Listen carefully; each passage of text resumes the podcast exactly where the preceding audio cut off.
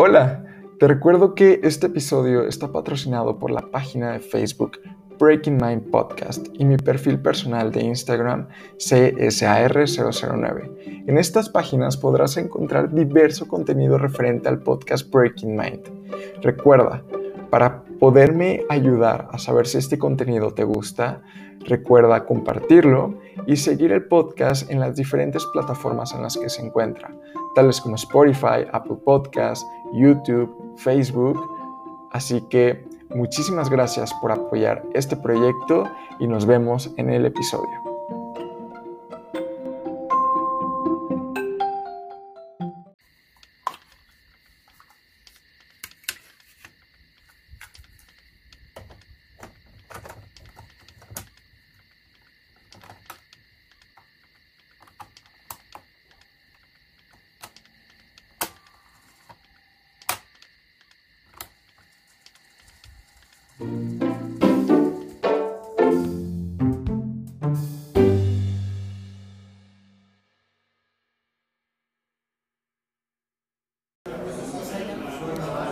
Hola, ¿cómo están? Oigan, em, el podcast ha iniciado tarde, pero muy intenso.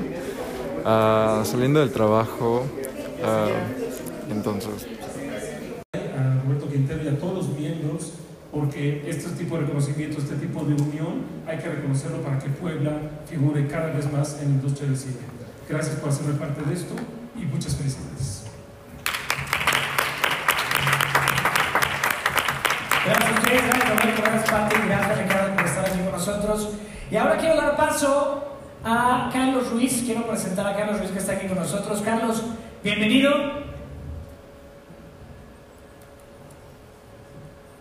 Gracias. Siempre poder platicar de, de un caso, de una marca que tuve la oportunidad de vivir de cerca y ver cómo a través de la creatividad pudimos realmente generar cambios sustanciales dentro de la empresa y poder compartirla con usted, sobre todo con, con tanta gente tan creativa, eh, es sumamente enriquecedor para, para mí. A ver si está, si está por ahí ya la presentación lista. La plática, la plática tiene que ver con, con cuatro cosas. La primera con el hecho de pensar que para poder hacer realmente cambios eh, con una marca, eh, es necesario tener un presupuesto muy grande, es necesario hacer una inversión para poder generar cambios. La segunda tiene que ver con, ya se ha hablado aquí, por todos lados suena cliché, pero realmente a través de la creatividad, no tanto de, presupuestos tan grandes, se puede generar cambios. La tercera tiene que ver con esta idea, de alguna manera lo hicimos nosotros, en donde siempre se habla de posicionar, posicionar tu marca en la mente de los consumidores. Digo, posicionar tu marca en la mente de los consumidores es relativamente fácil. Si tú tienes cierto presupuesto y pones tu logotipo por todos lados, vas a estar en la mente del consumidor. Me parece que el reto hoy en día es poder posicionar tu marca en el corazón de los consumidores. Y para eso no hay otra manera de hacerlo si no es a través de la creatividad tenemos que realmente poder generar esos vínculos afectivos, tenemos que realmente llegar al corazón. Posicionar tu marca en la mente no genera necesariamente una intención de compra, en el corazón sí, porque se vuelven no clientes, se vuelven amigos. Voy a hablar un poquito, no está la presentación por ahí, ah, sí, este, a ver si quieres, sí, claro, si quieres subo, voy de volada. A ver,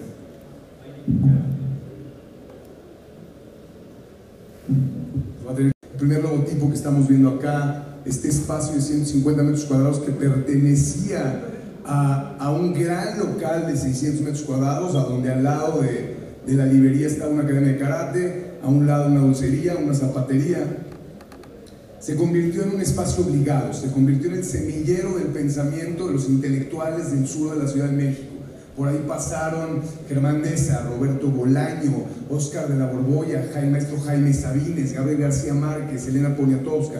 Todos pasaron por este espacio y nos gusta creer que de alguna manera gran parte del pensamiento revolucionario eh, de nuestro país pasó por ahí. Esta cueva de los intelectuales, que poco a poco se convirtió en un concepto tan ganador que fue desplazando hasta convertirse en una librería de 600 metros cuadrados. Se por que la inteligencia, una persona que realmente era persistente, que, que, podía llegar a ser infantil incluso en lo que creía, y cuando nosotros decíamos, no lo va a llevar a cabo, lo hacía y lo conseguía.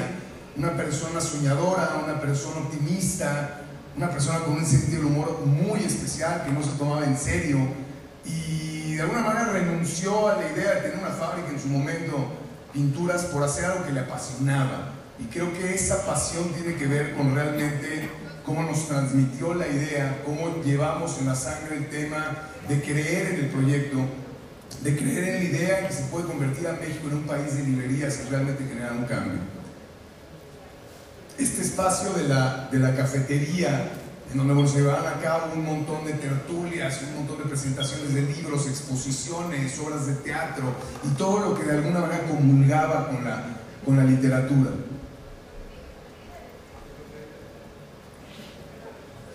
¿Qué pasa con nuestra realidad? ¿Qué pasa con la realidad de, México eh, a nivel de lectura? La verdad es que hemos pasado por muchas vicisitudes, es muy complejo. Somos uno de los países que tiene menor número de librerías por habitante. Hablando en el caso de México, se habla de, de 723 librerías tradicionales, realmente 1.100 puntos de venta pero 1.300 puntos de venta, pero 723 librerías tradicionales. Somos uno de los países que tiene menor número de librerías por habitante. Hablando del caso de Argentina, con 2.000, con cuarenta y tantos millones de habitantes. En el caso de España, con 4.000, con cuarenta y tantos millones de habitantes. Incluso Costa Rica, también tiene mayor número de librerías por habitante.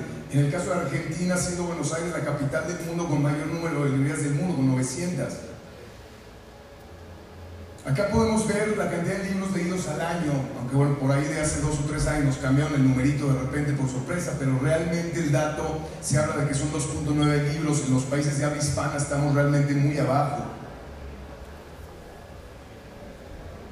Y la plática también tiene que ver con mi terquedad, tiene que ver con que de alguna manera los mercadólogos, los creativos y la gente que persigue ideas que realmente, eh, en las que realmente creen, nos topamos con pared, nos topamos y vamos ganando batallas y vamos abriendo camino y tenemos que ser tercos finalmente. Y esto es algo que de alguna manera tuve que hacer en una industria, en un, en un mercado de, de, de, la industria del libro, en donde de alguna manera se le trataba al tema de la literatura como algo elitista, como algo lejano, como algo solemne, como algo de poco acceso. Y de repente llegar con ideas muy locas que ahorita les voy a presentar eh, fue difícil, pero fui de alguna manera terco en ese sentido, creí y, de alguna manera a través de la pasión fui empujando los proyectos hasta que fui ganando cierta credibilidad para que me permitan hacer un montón de las ideas locas que les voy a presentar. Cuando nosotros hablamos de librerías Gandhi, hablamos de una marca, una de las primeras cosas que hice cuando creé el departamento de mercadotecnia era poder entender cómo nos percibía la gente. Realmente si, dice, dice, dice Al Rice, dice, si, si, tu marca, para poder entender cómo te percibe la gente, es necesario hacer la pregunta si esta marca estaría sentado al lado de ti. ¿Cómo sería? ¿Cómo sería hombre, sería mujer? ¿Cómo estaría vestido? Eh, ¿Realmente qué características tendría? ¿Qué edad tendría? Para poder entender cómo te percibe. Estoy hablando del 2000, cuando hicimos estudios cualitativos y cuantitativos para poder entender realmente cómo percibían las librerías Gandhi. Y realmente era una marca que aunque era reconocida dentro del mundo de las librerías, aparecemos como top of mind en el, 30% de los casos cuando hablamos de, de brand awareness, de conocimiento de marca. Pero era una marca lejana, era una marca que de alguna manera se sentía un poco vieja, era el espacio y los intelectuales. Recuerdo que por ahí en un, focus group que hicimos, en un grupo de enfoque, decía una de las personas, a mí me da miedo las librerías Gandhi. Le, decía a la moderadora, ¿por qué? Dice, no, no, no, este lugar es para intelectuales. Imagínate que yo llegue y le diga al vendedor, me da 100 años de soledad, de, de, de Milán, ¿cómo te atreves? Lárgate, ¿no? Había esa sensación de, de, miedo, porque era el templo del saber, o una persona que decía, no, no, no, era gente muy extraña, esta señora Elena, no, no, no, a mí no me gustan esos lugares. Entonces nos dimos cuenta que había una oportunidad, había una oportunidad de poder acercar eh, las librerías a la gente, de poder decir la literatura no muerde, de poder deselitizar el concepto de la lectura y de la marca. Uno de los eh, aspectos importantes, estratégicos, es que a través de nuestra campaña siempre hablamos de lo mágico que es la lectura. No hablamos necesariamente de librerías Gandhi, eso se da de manera indirecta. Y entonces a lo largo del tiempo tuvimos la suerte de poder, de poder ser la marca de librerías que quiere. Otro de los aspectos importantes es cuando nos dimos cuenta que no éramos nada más un espacio que iba dirigido a los intelectuales, aunque representan una parte importantísima dentro de nuestras ventas, sino que había un mercado enorme al que no le estábamos hablando, porque de alguna manera las campañas que hacíamos en medios impresos en ese entonces eran campañas relativamente lejanas al lector, si no eras un lector no entendías. Entonces vimos una oportunidad enorme de poder hablarle a todos, de poder aterrizar esta marca irreverente que le gusta el doble sentido, que tiene sentido del humor, que es muy mexicana, que es un observador social, que es incluyente, que es alivianado, que es cool y también es intelectual. Y acercarlo a la gente. Para esto, el problema más grave es que no teníamos un presupuesto. Y de alguna manera teníamos que ser muy creativos en el tema. Entendimos que teníamos que ir a la calle, que teníamos que hablarle a todos. Y empezamos con, siempre cuando tengo la suerte de poder compartir el caso, yo le pregunto a las personas cuántos espectaculares creen que tenemos. Y siempre me hablan de 100, 200, 500, 50. Tenemos realmente 20 espectaculares en toda la República Mexicana. En Puebla tenemos 3, en la Ciudad de México tenemos 4, entendiendo que empezamos en ese entonces, en el año 2000, con dos espectaculares. Cada uno de estos espectaculares yendo a la calle, eh, eh, seleccioné como si fuera mi pareja. Es decir, no podía tener desperdicio. Eh, la perspectiva, lejos, el cerca, el tráfico, la saturación alrededor. Y una de las cosas más importantes que hicimos es tomar, es tomar los colores institucionales y a través de las palabras poder hablar a las personas con un concepto muy puntual que en ese entonces no era común, es el concepto de minimalismo publicitario. ¿Cómo puedo yo expresar el máximo con el mínimo? Y entonces rompimos el esquema visual. Nosotros veíamos cómo todos los anunciantes eh, no entendían que tú tenías 2.7 segundos para poder leer un espectacular. Entonces saturaban los espectaculares de información, lo cual no permitía la lectura. De repente se te aparecían estos dos espectaculares de la Ciudad de México en las avenidas más importantes. Es una plasta amarilla, una plasta amarilla con copies muy contundentes. Y eso era algo que no, no era normal, no era común en ese entonces. Hoy en día ya sucede. Y tenía mucho riesgo.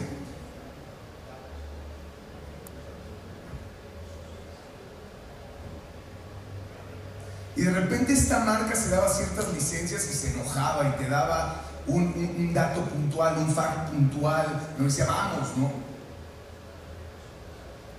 Este anuncio es un parteaguas y de alguna manera muestra, dice, gracias a los que se esfuerzan por leer.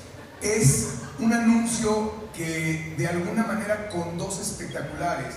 Hablaba yo del tema de la creatividad y de cómo realmente tenemos que aprender a correr riesgos y estar dispuestos a aprender de los errores que cometemos.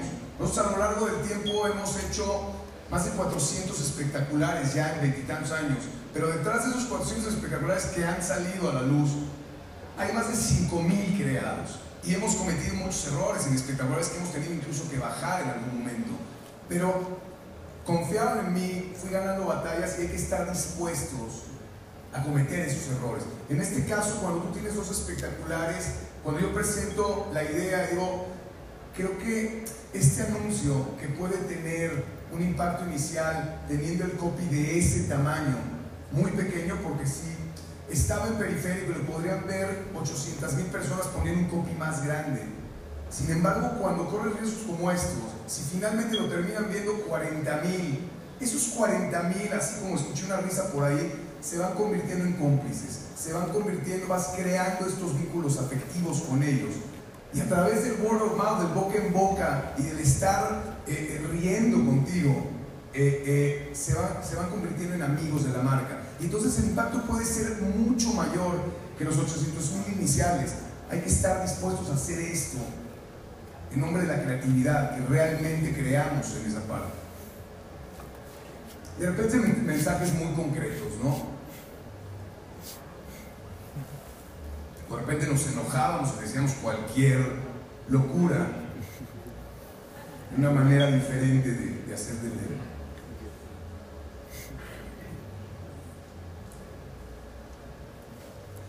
de repente nos damos la licencia de poder tomar esta canción que estaba, que era parte de la cultura pop y sí, la marca se fue, se fue al table y se puso a bailar, ¿no? Y, ¿por qué no? Es parte de nuestra cultura y, eso tiene que ver con el deselitizar la idea de la marca, esta marca lejana, esta marca donde no puedo ir a la librería. Había en ese entonces, en esa coyuntura, una canción una, una novela, eh, una novela para chavos y nos dábamos el lujo de hacerlo y también corríamos el riesgo de hacerlo.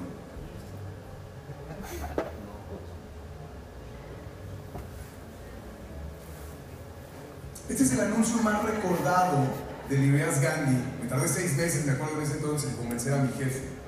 Eh, eh, y se da más en una coyuntura muy específica, porque recuerdo que estaba el primer reality show que vi en México, que era el Big Brother, un poco haciendo alusión a este ojo de, de Orwell que te ve. Y y era evidente para nosotros por primera vez en la tele que veíamos el uso del güey a la menor provocación. Y, cuando me lo presentan yo eh, saco una sonrisa. Dicen que la, es importante a veces no sobre racionalizar los anuncios y ver realmente lo que te generan de manera, de manera espontánea. Porque si, si no lo haces de esa manera y sobre racionalizas todo lo que te van presentando, terminas tirando muchas ideas que podrían haber sido geniales. Este anuncio tenía su riesgo, era la primera vez que una librería, que una marca se atrevía en ese entonces a decirte un güey directamente. Y corrimos el riesgo, nos atrevimos, era también en un momento donde no existía la viralización a través de redes sociales, pero sabía que iba a ser un, un parteaguas, porque a, partir de este anuncio nos íbamos a dar cuenta realmente hasta dónde podíamos llegar con, con los lectores.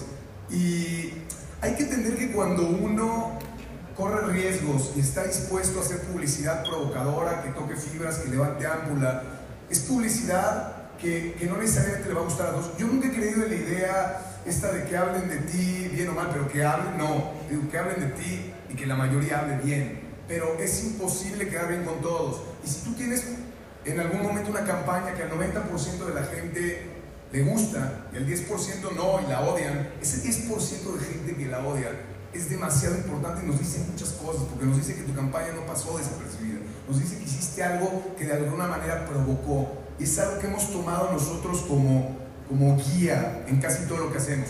Cuando salió este anuncio, me acuerdo que recibí una llamada de una señora eh, enojada, diciéndonos cómo se atreven ustedes como librería a, decir este tipo de vulgaridades. Y me acuerdo que le dije, señora, Gracias, tomaremos en cuenta su comentario, siempre es muy válido, gracias por tomarse el tiempo. Pero en el fondo quería decirle por qué no. ¿Por qué queremos seguir tratando el tema de la literatura como algo intocable? Esto es parte también de nuestro lenguaje. Y el hecho de que yo pueda decir, güey, no quiere decir que no tengo un léxico, no quiere decir que no eh, haya leído, no quiere decir que no tengo esa capacidad. Esto también es parte del lenguaje.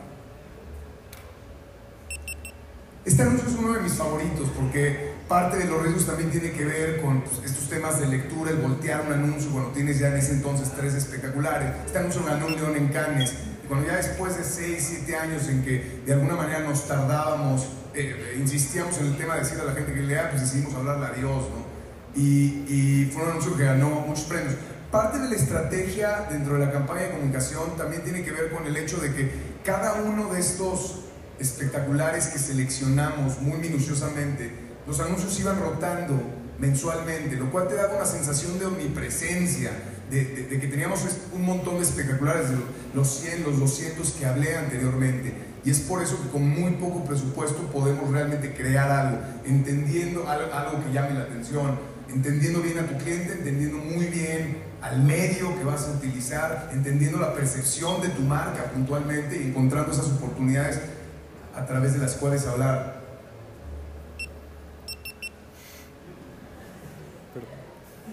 Esto lo tuvimos en el, en el viaducto de la, de la, Ciudad de México. Jugando con estructura, jugando con estructura. Yo decía que nuestras campañas para los creativos nunca he creído, tengo una relación muy cercana ya de matrimonio con, con, el equipo creativo. He estado en seis agencias diferentes, pero siempre con el mismo equipo creativo. Como ustedes bien saben, se van moviendo todo el tiempo en la industria publicitaria. Y tengo una relación cercana, tengo una relación de amigos, nos divertimos, eh, somos cómplices, son grandes lectores. Y cuando yo los conocí, este momento para mí fue muy, muy, claro. Los conozco, llevo a Leo Burnett, eh, una de las agencias más importantes. Me acuerdo que en la entrada veo una frase que decía algo así como las eh, creative ideas flow faster in fun places. Las ideas creativas fluyen mucho más rápido en, en lugares divertidos. Y entro a donde están los creativos y están jugando futbolito, dando balonazos a la, a la, a la oficina de su director creativo. Eh, eh, y es un poco dentro de estos espacios, y por ahí estaban jugando ping-pong, y por muy al estilo Google, ¿no? pero en ese entonces, que para mí era totalmente eh, extraño. Y luego entendía que gran parte de esas ideas creativas que surgen de estos artistas, surgen en, espacios en donde se permite fluir a la mente, donde se provoca esa inspiración. Y, creo que hay que hacerlo de esa manera, hay que permitir a los creativos. Yo le decía a Pepe Montalvo, que, ha sido mi cómplice, le decía, oye Pepe, tienes muchas marcas que tienen mucha carnita para poder hacer cosas muy, muy creativas y divertidas. Y me, decía, lamentablemente no tengo ni al cliente que quiera correr riesgos, y, desde el corporativo siguen pensando en las ideas de, del pasado, ¿no? siguen pensando en la vieja escuela de la publicidad y no me dejan hacerlo. Entonces, se divierten mucho trabajando en Librerías Gandhi porque les pongo el lienzo para que ellos puedan eh, hacer con un concepto creativo, con una idea de comunicación, la idea que quieran. En este caso, jugando, por ejemplo, con la cartelera. Y de repente nos fuimos a la huelga porque andábamos muy enojados ya de que, de que no lean y en todas nuestras carteleras, bueno, pusimos la manta de huelga y decíamos si quieres seguir viendo nuestros anuncios, ponte a leer este anuncio fue el segundo más recordado de, toda la historia. Se da ya en un contexto de redes sociales, se viralizó por todos lados, crearon con él memes. Eh, y es también aprovechar oportunidades, es ver, decía yo que la marca es un observador social y que está muy al pendiente de lo que está pasando. Y lo hemos hecho y fuimos de los primeros en hacer eso. Hoy en día ya se hace mucho en redes, pero estábamos muy al pendiente y ligábamos lo que estaba sucediendo, lo que estaba en boca de todos, lo que ya era parte de la cultura pop, que ya era Vox Populi, para tomarlo y a través de eso hablar. Este anuncio, el, el lector está aquí, es el único lector, pero lo pongo porque habla un poco de lo que ya les había dicho, que tiene que ver con cómo nos divertimos haciendo nuestro trabajo eh, con la marca. Me acuerdo cuando lo, cuando lo vimos, nos reímos, me dicen ya cuando estaba arriba, oye por ahí estás tú. Este de aquí es Agustín Vélez, uno de los creativos que tenemos, digamos, amigo, hermano, carnal, todavía le gustan mucho las chelas. Y aquí está Pepe Montalvo, cuando se pone nervioso, se chupa el dedo. Y es parte de la diversión, es parte de poder hacer estas ideas que nos dan, realmente nos enriquecen mucho y nos, y nos divierten.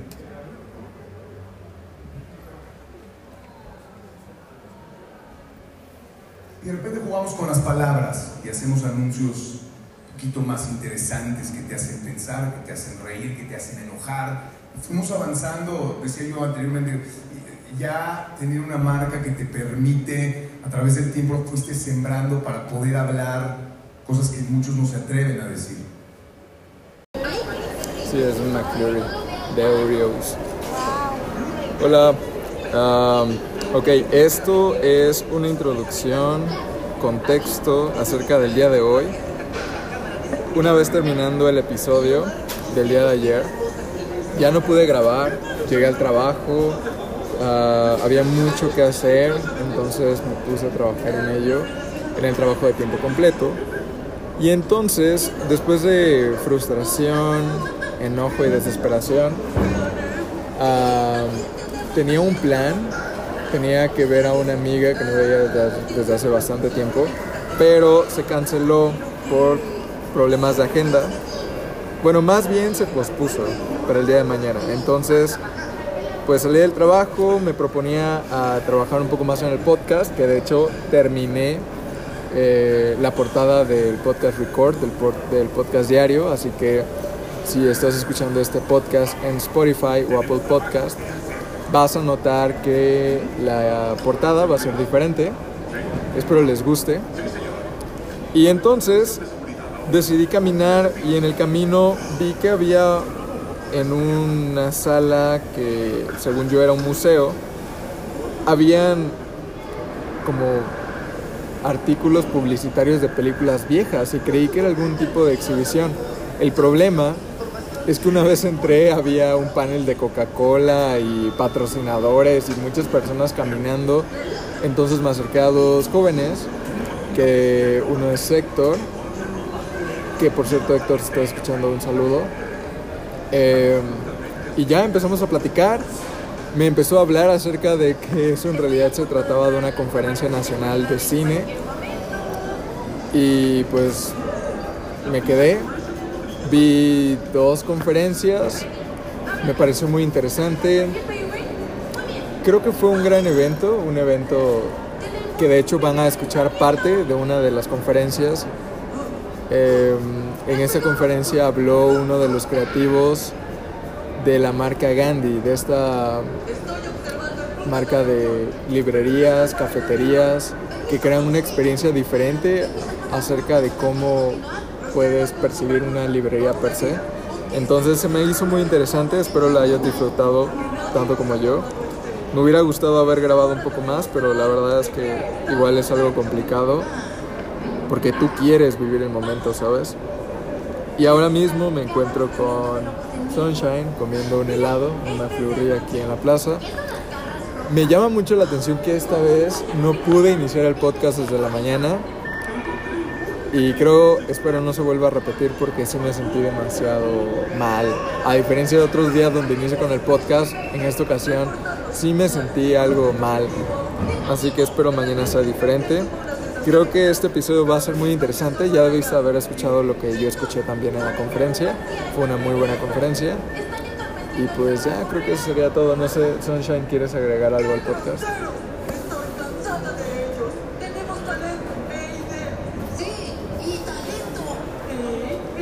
Creo que no. Entonces, bueno, yo creo que hablamos después, cuando llegue a casa. Y creo que les hablaré acerca de algo. Recuerdo que tenía algo que decirles, pero espero acordarme después. Nos vemos. Hola, ¿cómo están? Muy buenos días. Ah, ya es el día siguiente, una vez más. Y bueno, para cerrar el episodio de ayer, um, fue una compilación de muchas cosas después de la primera mitad de mi día, que fue muy ordinaria. La segunda fue algo muy divertida, muy interesante. Comí helado. Um, estuve en esta conferencia, reunión, no sé qué, de cine, lo cual estuvo increíble. Yo solamente creí que era una exhibición de cosas de merch vieja, de películas, y resultó no. Eh, era como un pequeño festival, reunión, conferencia de cine, entonces. Um, para ser sincero, creo que llegué un poco tarde porque minutos antes de que yo llegara empezaron a pasar trailers de películas como The Flash, Transformers, Avatar, que aún no se han presentado a la audiencia en general, entonces estuvo muy cool, pero ya no pude ver eso. Y ya, estuvo muy bien. Um, y pues también aquí quedó parte de una conferencia muy buena de una de las librerías más divertidas a las que voy muy seguido, que es Gandhi. Y ya, creo que eso fue el día. Fue un buen día, un día ordinario, pero un día muy divertido también. Y el día de hoy creo que voy a, ahora sí, a ver a una amiga. Igual y se anima a aparecer en el podcast. Realmente hoy no tengo ninguna expectativa del día. ya no sé qué pueda pasar. Entonces, y tampoco tengo nada planeado, así que ya les iré contando cómo va, ¿de acuerdo? En el siguiente capítulo, obviamente. Espero les esté gustando la nueva portada del podcast. Estar atento en Instagram. Nos vemos. Chao.